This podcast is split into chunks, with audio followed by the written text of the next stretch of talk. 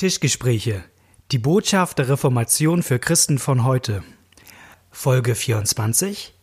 Was unterscheidet uns wirklich vom römischen Katholizismus?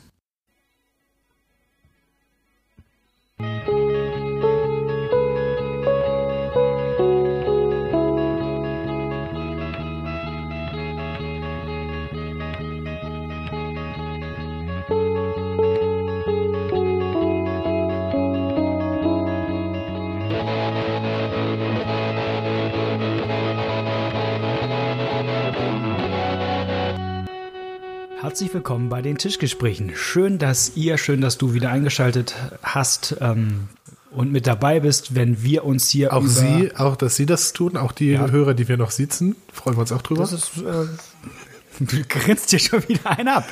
Wir, das sind Malte Detje. Ja, und Knut Nippe heiße ich. Heißt du. Ja, heiße ich. Ja, ich hoffe, ihr habt schon lange genug zugehört und könnt die Namen auseinanderhalten. Und die Stimmen, ist auch die Stimmen. Ja, das ist ganz wichtig. Schön, dass ihr dabei seid. Unser Anliegen ist, dass wir die Botschaft, die Luther damals vor 500 Jahren entdeckt hat, auch heute wieder gerne unter die Leute bringen wollen, die ja nichts anderes ist als die urchristliche Botschaft. Und dann leben wir als Podcast davon, dass ihr uns als Zuhörer Fragen schickt. Und wir uns versuchen darüber Gedanken zu machen und irgendwie mehr oder weniger kluge Antworten hier im Podcast zu produzieren. Und äh, diese. Wir haben eine Frage gekriegt. Wir haben eine gekriegt und darüber wollen wir uns heute unterhalten. Und ich lese sie einfach mal vor, was die Zuhörerin hier uns geschrieben hat. Sie schreibt, was mich ansonsten immer wieder umtreibt, sind katholische Ansichten. Ich verstehe weder das Zölibat noch die Marienverehrung, noch dass ihre Kirchen meist vollgestopft sind mit Gold und anderen verpresserischen teuren Dingen, wo das Geld viel sinnvoller hätte verwendet werden können.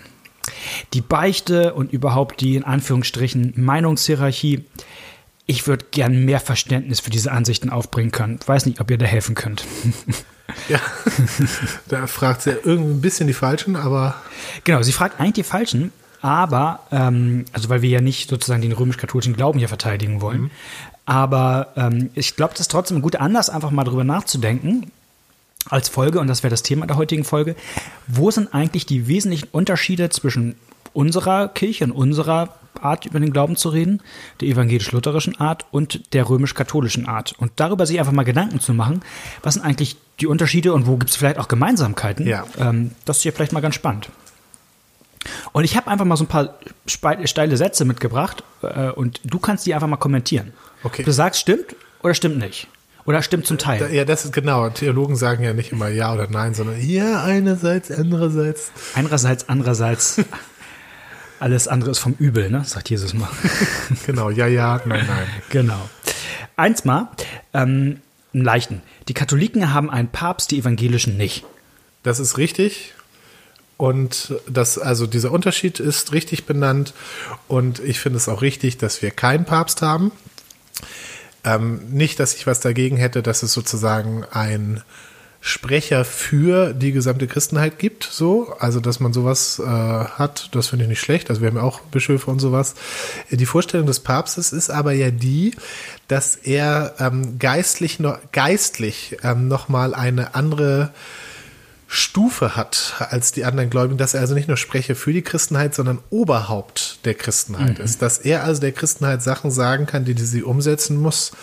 In der katholischen Kirche gibt es die Vorstellung, ist zwar spät entwickelt, aber ähm, die gibt es, dass der Papst, wenn er gewisse äh, Lehren von der äh, Kanzel verkündet, ex cathedra, dass er das Recht hat, neue Glaubenssätze äh, festzulegen und die man glauben muss, weil man sonst äh, nicht gerettet werden kann. Das mhm. ist Bedingung sozusagen für die Rettung, dass ich an die Unfehlbarkeit des Papstes glaube, ähm, in, wenn er ex cathedra spricht. Nicht, äh, das gilt nicht, wenn er überhaupt irgendwas sagt oder so, aber wenn er sich so sicher ist, dass auf die ähm, das ex cathedra eine neue Glaubenslehre festlegt, dann müssen das alle glauben und da sage ich, also wo wo in der Bibel steht das mhm. denn, das brauchen wir nicht. Und diesen Anspruch finde ich auch gefährlich. Also und aus mhm. diesem Grund lehne ich das ab. Ich ebenso. Und die Reformatoren haben, finde ich, eine ganz kluge Unterscheidung gemacht zwischen dem, was sie nannten, zwischen menschlichem Recht und göttlichem Recht. Also es gibt bestimmte Dinge, die sind einfach von Gott in der Bibel so geordnet. Ja. Und bestimmte Dinge, da treffen Menschen einfach eine gute Entscheidung. Also zum Beispiel, wenn man einen Kirchenvorstand wählt oder Ja. dass man überhaupt einen Kirchenvorstand hat. Das sind alles Sachen, die Menschen so für sich entscheiden und die gut und richtig sein mögen. Da haben die Reformatoren gesagt, dass es einen Papst gibt, das mag nach menschlichem Recht eine gute Regelung sein, Ja. da kann man oder, oder eine schlechte, aber darüber kann man reden und streiten Genau. und darüber geht nichts auseinander. Aber wenn jemand sagt, das ist jetzt aber Heilsentscheidend. heilsentscheidend, Ja. dann geht was schief. Und die haben sogar was ganz Spitzes gesagt, die Reformatoren. Und ich glaube, dass sie im Kern trotzdem recht haben, auch wenn man, wenn man das im Jahr 2017 sagt, auch ein bisschen was Provokatives sagt. Wenn der Papst sagt, er ist der Stellvertreter Christi auf Erden, Ja. Das ist der Selbstanspruch. Und wenn man das mal griechisch übersetzt, was heißt Stellvertreter Christi zu sein, dann ist das das Wort Antichrist. Nämlich jemand, der an, also das griechische Wort Anti heißt, Anstelle- heißt nicht nur gegen, sondern heißt auch anstelle. Für, ja. Anstelle von Christus, der Ja. Antichrist, der sozusagen, und deswegen steht in unseren Bekenntnissen tatsächlich die Regel, Re, Rede auch vom Papst als Antichrist, also nicht jetzt im Sinne, dass das, dass jeder Papst jetzt vom Teufel besessen wäre, worum geht's uns gar nicht, aber ähm, dass sozusagen diese Institution Genau. des Papsttums ein ist, die anstelle von Christus treten kann. Und wenn ich sozusagen kein, wir hatten ja eine Folge über Solus Christus gemacht, ähm, also über allein Jesus, dass Jesus allein der Mittler ist zwischen uns und, und Gott dem Vater. Und wenn, wenn der Papst jetzt dazwischen tritt, dass wir Ja. nicht mehr zu Jesus kommen können ohne den Papst, dann geht was. Dann ist eine Grenze überschritten. Eine Grenze und, das überschritten. und das ist, das gehört eben leider zum Selbstanspruch des Papsttums, ähm, dass diese Rechte bestehen. Und das, finde ich, muss man zurückweisen. Genau. Ich habe mal einen zweiten Satz für dich. Die Evangelischen sind modern und gehen mit der Zeit. Die Katholiken sind traditionell und konservativ. Ist ja so vielleicht verbreitetes ähm, Image, wenn man so. Ja, und das würde ich sagen, stimmt nicht. Also da kann man, ähm, das kommt ganz drauf an, in, in welche Gemeinde man geht und so. Ähm, das kann man auch anders erleben. Was natürlich ist, ist, dass wenn in der katholischen Kirche ein Papst vor 500 Jahren mal etwas festgelegt hat, dann kann das nicht einfach aufgehoben werden. Also die katholische Kirche ist ähm, in gewisser Hinsicht traditionsverhafteter als die evangelische Kirche, also von, der, von der Struktur her. Die katholische Kirche ist da aber ähm, zum Teil auch sehr kreativ, ähm, dass da nämlich geguckt wird, kann man diese alte Tradition neu interpretieren und äh, da gibt es durchaus Beispiele, wie sie das sehr, sehr ähm, kreativ tatsächlich hinkriegen. Aber es gibt auch, es gibt auch in Ja. der katholischen Kirche ganz moderne Gemeinden. Ähm, ich weiß jetzt nicht, ob Thésée als moderne Gemeinde gilt, aber oder als moderne Gemeindeform, aber in Thésée gibt es ganz viele, äh, das ist eine riesen Anlaufstelle für Jugendliche. Äh, Es gibt da auch in Augsburg dieses äh, Gebetshaus, was katholisch Habe ich ist. nicht von gehört. Hast du noch nie von gehört? Nee. Okay, kannst mal googeln. Nein, also das, das, ähm, ich, es ist, es ist, ich sag mal so, es ist, glaube ich, für eine evangelische Gemeinde leichter, moderne Sachen zu machen, weil sie sozusagen nicht so ähm, an diese Tradition gebunden ist, die sie uminterpretieren müsste. Aber da gibt es in der katholischen Kirche auch äh, Gemeinden, die das ähm, auch hinkriegen. So. Ich habe mein Lieblingsbeispiel mal dafür inhaltlich war, ich glaube, das war auch von Ratzinger. Ähm, die Frage nach dem Fegefeuer, also das ist ja, wenn man heute irgendwie Katholik ist und das irgendwie verteidigen, ist echt schwer. Ja. Und dann ja, hat er gesagt, naja, das Fegefeuer gibt es, aber das ist das reinigende Feuer der Liebe Christi. Ähm, das ist nett und umformuliert, aber dann fragt man sich, warum will ich denn da nicht sein? Also wenn es so schön ist, dann, ähm, naja. Ähm, mal beiseite. Gehen wir mal zum nächsten Satz, ähm, der, der ja auch so ein bisschen in der Frage auftauchte äh, von der Zuhörerin. Bei den Katholiken gibt es eine Beichte, bei den Evangelischen nicht. Ja, und das ist falsch. Und ähm, äh, das ist falsch. Es gibt auch bei den Evangelischen eine Beichte. Was es bei den Evangelischen ähm, in den allermeisten ähm, Gemeinden nicht gibt, ist eine Zwangsbeichte und die ist bei den Katholiken verbreiteter. Das zum Beispiel, wenn ich ähm, äh, hier, wie heißt das, äh, Firmung habe bei den Katholiken, ist es, in, das habe ich gehört, dann gibt es Gemeinden, wo es die Pflicht gibt, vor dem Firmengottesdienst ähm, zur Beichte zu gehen. Und da haben mir auch Leute erzählt, wie sie als Jugendliche das machen mussten und sich dann irgendwelche Geschichten ausgedacht haben, damit sie irgendwas erzählen können. Das gibt es meines, also vermutlich, also es kann gut sein, dass es auch irgendwelche evangelischen Gemeinden gibt, die das ausnahmsweise haben.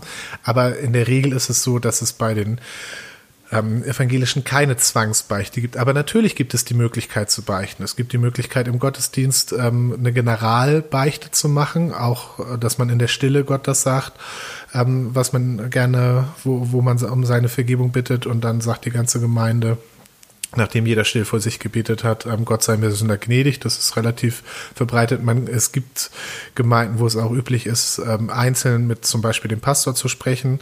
Ähm, man kann auch zu einem anderen Christen gehen und so weiter. Und das finde ich gut. Also ich finde, die Beichte ist eine tolle Sache. Ähm, ist ein tolles Angebot Gottes. Es gibt eben nicht diesen, diesen Zwang. Und an dieser Stelle würde ich jetzt doch noch mal einen kleinen Exkurs machen. Manchmal habe ich das Gefühl, dass ähm, wenn man Evangelische fragt, was für sie evangelisch heißt, sie ähm, sagen, ja, wir haben keinen Papst, wir haben keine Maria, wir haben keine Zwangsbeichte Aha. und lauter Sachen sagen, die die Katholiken haben und sie nicht haben. Also, dass sie sich sozusagen in der Abgrenzung und in der Negation definieren. Ähm, was man natürlich machen kann, aber was ich, was ein bisschen arm ist, irgendwie ist ja auch nicht so erfreulich. Ich würde eher positiv reden. Was ist das, was uns wichtig ist? Ähm, mhm. Und mir wäre wichtig, dass zum Beispiel die Beichte ein Angebot ist und eine Hilfe, dass es, ich kann, es ist, es ist ja auch Beichte, wenn ich ganz allein Gott meine Sünden bekenne. Es ist nur, ja. es ist nur eine Hilfe, ähm, ein, eine gute Hilfe, ähm, die Gott mir anbietet, dass ich das gegenüber einem Bruder oder einer Schwester machen kann, der mir dann die Vergebung Gottes persönlich zuspricht. Und da würde ich sagen, liegt eben der Schwerpunkt bei der Beichte, dass sie, also wenn man über Beichten so, so nachdenkt, was die meisten Leute unter Beichte verstehen, würden sie immer sagen, da nenne ich alles, was ich schlecht gemacht habe. Ja. Das heißt, Beichte ist erstmal was natürlich auch negativ belegtes, weil ich da aufzählen muss, was ich alles falsch gemacht habe. Ne? Also ähm, das, das kann ja erstmal bedrückend auch ein bisschen sein. Aber der Clou ist doch bei der Beichte, natürlich ist ein Bestandteil der Beichte, dass ich sage, was ich falsch gemacht habe, wo ich gesündigt habe. Aber die Pointe ist doch die Absolution, also der Zuspruch, dir sind deine Sünden vergeben. Und diesen, dieser Zuspruch ist, ist ein Geschenk, das Gott uns macht. Genauso wie Gott uns in der Taufe etwas schenkt, wie uns auch im Abendmahl etwas schenkt, wie er hoffentlich uns in einer guten Predigt etwas schenkt, so schenkt er uns auch etwas eigentlich in der Beichte, nämlich den Zuspruch, dass unsere Sünden vergeben sind. Und und die Gewissheit, dass das auch so ist. Denn ähm, Jesus hat zu seinen Jüngern gesagt, wem ihr die Sünden vergebt, dem sind sie vergeben. Ja. Also und was ihr auf, auf Erden bindet und löst, das ist auch im Himmel gebunden und gelöst. Also ihr habt im Grunde die Vollmacht in meinem Namen Sünden zu vergeben und das ist ein ganz tolles Geschenk. Ähm, allerdings, wo, wo Luther und andere sich dann auch gesagt haben, das sehen wir nicht so, diese Vorstellung, dass man alle Sachen aufgezählt haben muss, ja. um damit sie vergeben sind. Genau. Und da sagt, sagt Luther. Das ist bei den Katholiken, man muss es genannt haben, was nicht genannt ist, ist nicht vergeben. Genau, was genannt ist, ist nicht vergeben. Das war so im Mittelalter auch so. Und da sagt Luther, welcher Mensch kann denn das? So, selbst, ja. selbst in der Bibel ist das so bei David, dass der das nicht auch. Genau. Es gibt genau. irgendwo eine Psalmstelle, wo das. Ja, wer, wer ähm, verzeih mir auch die verborgenen Sünden, wer kann merken, wie oft er fehlet, ist in einem Bußpsalm ja. die Formulierung. Und da sagt Luther, das, das zeigt doch, wenn ich zu Gott komme und ihm meine Sünden bekenne, dann vergibt er mir nicht mit, per Abhaken, habe ich das jetzt genannt oder habe ich es nicht genannt, sondern ähm, er vergibt mir auch die, die verborgenen Sünden. Mhm. Und da, genau, und da ist natürlich der Zuspruch eines Gegenübers ähm, unheimlich hilfreich. Ich darf auch, wenn ich das, wenn ich kein Gegenüber habe, würde ich schon auch sagen, äh, dass das, dass das eine Beichte ist. Da sind wir vielleicht ein bisschen unterschiedlicher Meinung, mhm. ähm, weil ich auch da ja mich an den Zuspruch Gottes erinnern kann, den er mir in der Bibel gibt. Trotzdem ist es natürlich, also Bonhoeffer sagt das im gemeinsamen Leben in seinem Kapitel über Beichte an einer Stelle super der Christus im Bruder ist stärker als der Christus in mir. Mhm. Das heißt, wenn mir jemand gegenüber sitzt, kann auch eine Schwester sein und mir das zuspricht, dann hat das viel mehr Kraft, als wenn ich sozusagen nur ähm, mich daran erinnere, dass Gott mir das versprochen hat. Aber wer, ja, na gut. Nö, von daher vielleicht auch ein kleines Plädoyer. Also ich bin tatsächlich der, der, Meinung, dass wir als evangelische Kirche eigentlich die Beichte neu entdecken müssen in, in dem, was sie biblisch meint und weil sie ein Geschenk Gottes an die Gemeinde sie wird, ist. Sie wird, weil viele Leute das so glauben, das ist katholisch, wird es weniger praktiziert und auch weniger wahrgenommen. Also es gibt Leute, die gehen in Gottesdienste, wo es diese allgemeine Beichte gibt ähm, und die kommen hinterher raus und sagen, wir Protestanten haben keine Beichte, weil sie darunter so einen Kasten verstehen. Genau, es braucht so einen Beistuhl. Ja. Ohne Beistuhl keine Beichte. Genau. Und ähm, das gibt's ähm, bei uns weniger. Also wir nennen es auch manchmal nicht Beichte. Ich nenne es im Gottesdienst auch selten Beichte. Ich sage auch nicht in, zu der Gemeinde, so, und jetzt beichten wir übrigens. Mhm. Sondern ich sage so, wir sind am, ne, kommen zusammen als, und dann kommt die Liturgie. Okay, ähm, ich dachte aber mal, vielleicht, dass wir mal drüber reden, was bedeutet eigentlich der Begriff katholisch? Also, wieso heißen die eigentlich Katholiken? Also, wie kommt das? Ja, und da, also da muss ich auch sagen, ähm, den würde ich mir auch nicht weglassen, nehmen lassen. Also ich bin, ich bin eigentlich auch katholisch. du bist katholisch. Ich bin katholisch, ja. Bist du konvertiert? Bist du Nein, ich bin nicht konvertiert, aber katholisch heißt allumfassend. Ja, also die katholische Mhm. Kirche ist die allumfassende Kirche, ähm, wo betont wird, ähm, dass ich zu einer Gemeinschaft gehöre, die nicht nur in meiner, in dem Ort besteht, in dem ich äh, zum Gottesdienst gehe, sondern die sich um die ganze Welt zieht. Ich bin also mit, mit, den, mit allen Christen weltweit verbunden und ähm, nicht nur weltweit, sondern auch quer durch, durch die Zeiten. Ähm, und das betont der Begriff katholisch. Ähm, katholisch ist das, was von allen Christen überall zu aller Zeit geglaubt wurde. Ähm, dass wir den jetzt nicht mehr so benutzen, hat eben mit diesen Auseinandersetzungen in der Reformationszeit ähm, zu tun. Aber die, die Reformatoren haben von sich auch nicht gesagt, wir sind nicht mehr katholisch. So, Überhaupt nicht. Sondern ihnen wurde das abgesprochen und da wurde gesagt, ihr seid die Protestanten und irgendwann haben die gesagt, ja gut, dann nennen wir uns jetzt halt selber so.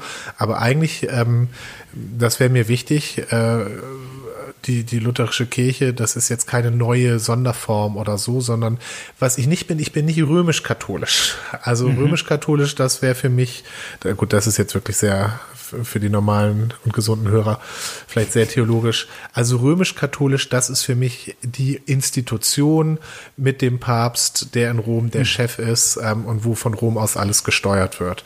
Und da habe ich meine, meine ähm, Kritik sozusagen gegen, aber gegen den Begriff katholisch, den finde ich gut. Und das, was der Begriff ausdrückt, äh, das, ähm, das unterstreiche ich voll und da, da zähle ich mich auch voll dazu.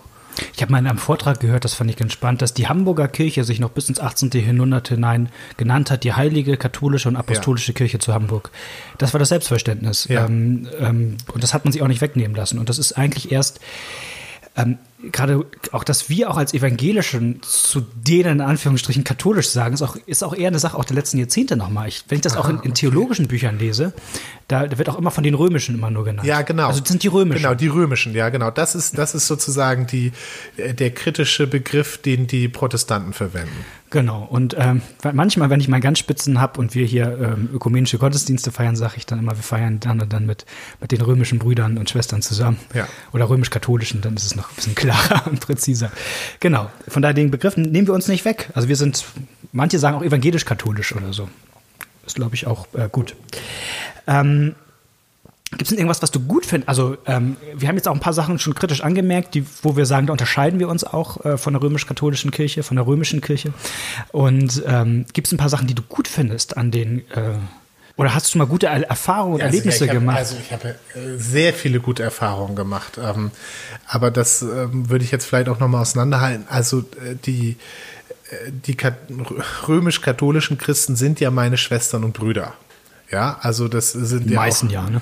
sind ja auch Entschuldigung, ich bin, Ja. einer muss ja die Schärfe hier reinbringen. Ja, gut, also, also das, das, sind, das sind ja meine Geschwister, die in, äh, die in manchen Fragen, die ich für, für sehr wichtig halte, ähm, auch andere Ansichten haben. Ja, aber ähm, grundsätzlich habe ich ähm, mit äh, katholischen Christen äh, oder Geschwistern, sage ich jetzt mal ganz bewusst, ähm, sehr gute Erfahrungen gehabt. Bei, bei uns im Ort ähm, habe ich einen sehr guten Kontakt zu unserem ähm, katholischen ähm, Pastor, ähm, mit dem ich eine große Verbundenheit auch in der Liebe zu Jesus habe, ähm, von dem ich auch viel lernen kann und so. Es gibt Sachen, da sind wir nicht einer Meinung, äh, da sprechen wir auch manchmal an. Aber es gibt vor allen Dingen ganz grundlegende Sachen, da sind wir einer Meinung und wo wir eine Verbundenheit haben. Und ähm, es gibt auch, du hast äh, in einer Folge Chesterton empfohlen, den ich auch super finde. Der ist auch ganz bewusst römisch-katholisch sogar. Ja, also der hält nicht viel von Lutheranern. Ähm, also natürlich kann ich von denen auch was lernen. Also ich ähm, kann immer gucken, in der Bibel steht, prüft alles und das äh, Gute behaltet. Eine Sache, die ich am Katholizismus äh, doof finde, ist dieses, ähm, äh, dieses, ähm, diese Irrtumslosigkeit des Papstes, ja. Die, die Lutheraner haben keine Irrtumslosigkeit ihrer Kirche. Das heißt, ich kann als Lutheraner gerne zugeben, dass es andere Kirchen gibt, die Sachen besser machen, wo ich mir was abgucken kann ähm, und wo ich lernen kann und ähm, Das, das tue ich an vielen Stellen. Das war jetzt vielleicht ein bisschen unkonkret. Ich habe jetzt keine konkreten Beispiele genannt. Könnte ich jetzt auch, aber mir geht es darum, dass das allgemein natürlich geht. Ich kann immer gucken, was da, was haben die an der Bibel besser verstanden als ich und das übernehme ich. Und das, was sie nicht, meines Erachtens nicht so gut verstanden haben, das übernehme ich halt nicht. Mhm. Gibt es denn, wenn du man dich jetzt so fragen würde, warum, warum bist du dann gerne, also warum konvertierst du nicht zum, zur katholischen Kirche? Also warum, was wäre für dich der Haupthinderungsgrund zu sagen, okay, ja, weil sie das mit der ähm, mit dieser Position des Papstes, dass sie zum Beispiel die Bedingung aufstellen, ich muss glauben, dass der Papst, wenn er ex cathedra spricht, ähm, irrtumslos ist und mit göttlicher Autorität spricht. Und wenn ich das nicht glaube, kann ich nicht gerettet werden. An dieser Stelle ähm, muss ich einen ganz scharfen Widerspruch einlegen, weil ob ich gerettet werde oder nicht, hängt nicht damit zusammen. Also immer an den Stellen, wo sie sozusagen bei den entscheidenden Fragen ähm, des Evangeliums ähm, neue Bedingungen einführen, da kann ich, da kann ich nicht mitgehen. Ja, da kann ich, ähm, und das machen sie leider. Leider auch beim Thema, wie werde ich gerecht vor Gott? Ja, Genau. Es gibt, gab ähm, ein, ein großes Konzil der römisch-katholischen Kirche, das Konzil von Trient, das sich so, ähm, nachdem die Wirren der Reformationszeit sich so etwas gelegt hatten, was dann zusammenkam und versuchte eine Antwort darauf zu finden, auf das, was die, die Reformatoren entwickelt haben, eine römisch-katholische Antwort darauf. Und äh, dagegen hat man nochmal sehr stark festgehalten, wie wird der Mensch gerecht vor Gott. Ähm, und zwar eben nicht nur allein aus Glauben, sondern es gehören schon auch noch die Werke dazu. Das genau. ist bis und heute offizielle Lehrmeinung der römisch-katholischen Kirche. Und man merkt und hört das auch immer wieder mal raus. Und an der Stelle ähm, würde ich sagen, ist auch Widerspruch angesagt. Genau. Und da, da wird eine, da wird eine biblische Wahrheit in Frage gestellt, die nicht in Frage gestellt werden darf. Und da finde ich unsere Bekenntnisschriften klar besser ich finde gar nicht unsere Kirche in allem besser. Es gibt Sachen, finde ich, wo die katholische Kirche besser ist und wo ich wo ich finde, dass die Sachen besser machen als die evangelische Kirche. Ja, es gibt viele Sachen, also ich sage nicht, unsere Kirche ist besser, die macht alles richtig. Aber in unserer Kirche gilt grundsätzlich, ob das im Praktischen immer so umgesetzt wird, ist eine andere Frage, ähm, die ich auch verneinen würde. Aber es gilt grundsätzlich, ähm, dass wir uns an die Bibel und an die Bekenntnisschriften halten und dass nicht irgendjemand sich noch neue Sachen ausdenken darf und ich kann zu den, zur Bibel und Bekenntnisschriften, da kann ich Ja zu sagen und da steht eben drinne durch den Glauben, durch die Gnade, allein durch Jesus. Und das ist, da sage ich, okay, deswegen bin ich hier richtig aufgehoben. Mhm. Was fallen dir noch für Unterschiede ein? Oder wo du denkst, ähm, das, das unterscheidet uns auch noch worüber man nochmal gut reden könnte? Naja, das ist immer so, ist immer diese Sache. Also eine ganz, ganz wichtige Frage ist das Amtsverständnis. Was ist, also, welches? Was ist, also was ist eigentlich ein Pastor? Okay. Ähm, das ist eigentlich einer der entscheidendsten Unterschiede, glaube ich, der auch dazu führt, dass wir so schnell ähm, uns in vielen Dingen nicht einigen können, ähm, weil er sich, weil er Auswirkungen hat auf andere ähm, Bereiche und in den mhm. anderen Bereichen, da sieht man es dann eher. Also ich werde ja manchmal auch von Gemeindegliedern angesprochen, die sagen, ja, sie finden das so doof, dass die Evangelischen und die Katholischen sich immer so streiten müssen, können wir uns nicht vertragen, können wir uns nicht wieder zusammenschließen. Und dann sage ich, naja, also äh, gibt es halt so ein paar Punkte, da bin ich nicht kompromissbereit und wenn ich dann anfange mit den Bekenntnisschriften, dann schalten die Erdbeer, ist viel zu theologisch. Aber wenn ich sage, zum Beispiel dürfte ich äh, da nicht heiraten. Ich dürfte, ich dürfte meine Frau nicht haben und ich dürfte unsere Tochter nicht haben.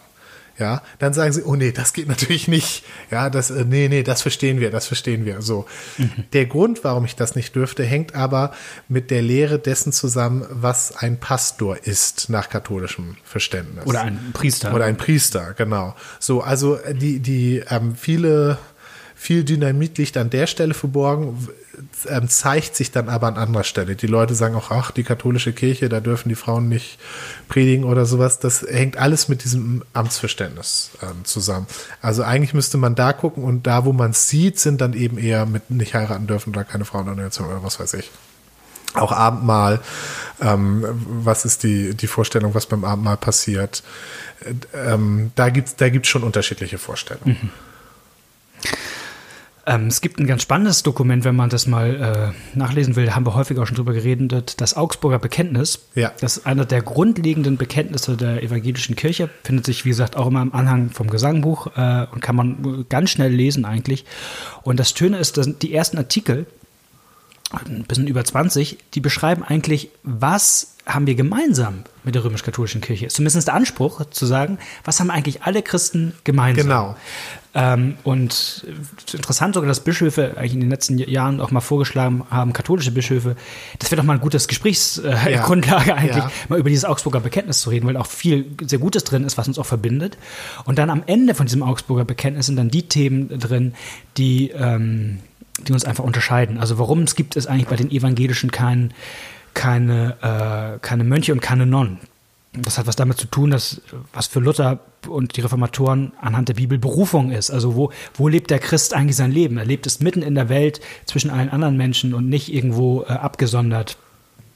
Und seine guten Werke sind nicht dafür da, irgendwas für Gott nochmal zu machen, sondern für seinen Nächsten. Und das geht halt im Kloster eher schlecht, sondern ähm, es geht darum, äh, seinem Nächsten zu dienen. Das geht zum Beispiel auch in einer Ehe, auch für Pastoren, ganz gut dort seinem Nächsten zu dienen. Und ähm, deswegen soll man dem auch nicht fliehen. Das Augsburger Bekenntnis finde ich deswegen auch nochmal interessant, weil die, die Wahrnehmung oder der Vorwurf gegenüber den Evangelischen war ja, ihr gründet jetzt hier was Neues. Mhm. Ja, das war sozusagen der Vorwurf gegen Luther. Luther sagt, hier läuft was falsch. Und es gab Leute, die schließen sich ihm an. Und dann haben die Römischen gesagt, ihr gründet hier was Neues. Und das ähm, Augsburger Bekenntnis betont nochmal, nein, wir, wir begründen hier nichts Neues, sondern das ist doch das, was schon immer galt. Und dann wären sozusagen die Sachen, die grundlegenden, auch noch in der, in der Erwartung eigentlich, dass die Gegenseite, dass die sagen, ja stimmt, da sind wir uns einig. Mhm. Und ein bisschen zugespitzt könnte, also der Vorwurf der, der Römischen ist ja immer noch, durch die lutherische Kirche ist was Neues entstanden. Ich würde jetzt, wenn ich polemisch äh, drauf bin, den Vorwurf umdrehen und sagen, nein, mhm. eigentlich an, mhm. also es ist da was schiefgelaufen, ähm, die Reformatoren weisen darauf hin und dann versteifen sich, dann versteift sich die Gegenseite und ähm, legt diese ähm, Verirrung, legt die sozusagen auch juristisch fest, also mit dem Konzil von Trient. Da entscheiden die sich dafür, das, was vorher Fehlentwicklung waren, dass das jetzt die neue Regelung sei, sozusagen. Also nach meinem Verständnis entsteht da was Neues. Dass nämlich eine Kirche ja. sagt hier, der Glaube allein reicht nicht. Und das sagen wir jetzt mal ganz offiziell. Und so. ich würde für mich auch immer so sagen, sie sagt, ähm, ich bin eigentlich Pastor und Mitglied in einer Kirche, die die wahre katholische Kirche ist, genau. minus die Fehlentwicklung, die genau. es irgendwo mal äh, konzentriert in Rom äh, gegeben hat. Und in diesem Geist ist, ist, auch das Augsburger Bekenntnis genau. noch geschrieben worden, dass man sagt, hier, wir sind uns, wir sind uns doch einig in der Grundlage. Und jetzt lass uns doch mal gucken, was eine Fehlentwicklung ist. Aber mhm. das war dann schon so verfahren, dass dann die, ja. die Römischen schon gesagt haben, nee, nee, nee, nee, die Grundlage und haben das dann angegriffen und dann wurde das nochmal verteidigt und so weiter. Genau. Ist aber eigentlich ein konsenssuchendes Dokument auch. Was interessant ist, wenn man so über die Geschichte in den Jahrhunderten mal anguckt, ist, dass sich manche Gegensätze auch künstlich, oder was heißt künstlich, aber ähm, dann weiter zugespitzt haben. Also ähm, um einfach auch in Abgrenzung zueinander. Also ja. ähm, es gab immer schon eine gewisse Marienfrömmigkeit in der römisch-katholischen oder überhaupt in der kirchlichen Tradition. Und das führte dann, weil das so ein Streitthema war, dazu, dass irgendwie bei den Protestanten Maria fast völlig vom, äh, ja. äh, vom, äh, vom Horizont verschwand, was auch unbiblisch ist. Also da, ja.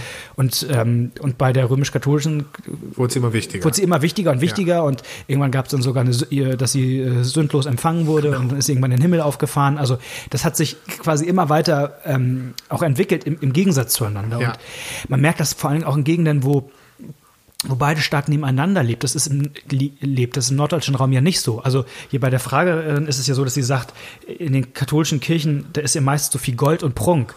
Wer in eine norddeutsche lutherische Kirche geht, die sieht von außen genauso aus wie jede ja. römisch-katholische Kirche irgendwo im Süden. Die ist auch voll mit allen möglichen Schätzen und also äh, die ist auch nicht nüchterner, wirklich. Ja. Aber in den Gegenden, wo beides nebeneinander ist, um sich voneinander abzugrenzen, genau. da wird alles extremer. Der katholische Barock haut da nochmal so richtig rauf und, und dann, äh, genau, gibt es sozusagen ähm, reformierte Kirchen, da ist dann sieht das, man kaum genau, noch, dass es eine Kirche ist. Auch, das ist nämlich nochmal ein interessanter Punkt, dass ja auf der evangelischen Seite sich dann auch Strömungen unterschiedlich bilden. Mhm. Ähm, dass es da nämlich nochmal sozusagen die lutherische und die reformierte Strömung gibt. Und die reformierte Strömung, die legt also sehr viel Wert darauf, dass die Kirche so schlicht wie möglich zu sein hat. Und also da ist ja. schon das Kreuz eigentlich fast schon zu viel Schmuck. So. Und kein, da dürfen keine Bilder hängen und so. Und auch, dass es unter den Evangelischen verschiedene ähm, Nähen, sagen wir mal, äh, zum katholischen in Anführungsstrichen ja. gibt. Also wir als Lutheraner sind dem noch näher. Also viele andere, wenn viele, sagen wir mal, Freikirchler bei mir in Gottesdienst gehen, dann denken sie, das ist ja wie bei den Katholiken. Das Ja. ist ja Mit Liturgie mit Liturgie und und, all dem drum und dran. Also auch da gibt es so verschiedene gerade. Zeit ist um, Zeit ist um. Ha. Ich weiß Und nicht, du ob hattest noch Fragen auf deinem ich Zettel. hatte noch, also ich hätte, wir hätten hier stundenlang weiter. Ja. Aber Wir so- machen so Schluss ist für heute und haben in der nächsten Sendung ein neues Thema. Genau. Ähm, vielleicht Ihr könnt ja das- nachfragen. Ihr könnt nachfragen. Worüber wollt ihr, dass wir reden? Meldet euch bei uns auf Facebook, auf Twitter. Wir ähm, freuen uns, euch zu hören und zu lesen. Und wir grüßen heute ganz besonders unsere katholischen Brüder und Schwestern. Genau. Vielen Dank fürs Zuhören. Alles klar, tschüss. Bis bald. Ciao.